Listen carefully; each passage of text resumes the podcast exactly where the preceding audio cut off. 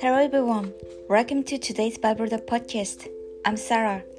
I deliver to today's Bible verse for you. Praise is awaiting you, O God, in Zion, and to you the word shall be performed. Amen. Only silence and praise are forgiven before God's greatness. No matter how busy you are, you need time to be silent before God. We need time to store God's energy. Thank you for listening. Hope you have a wonderful day.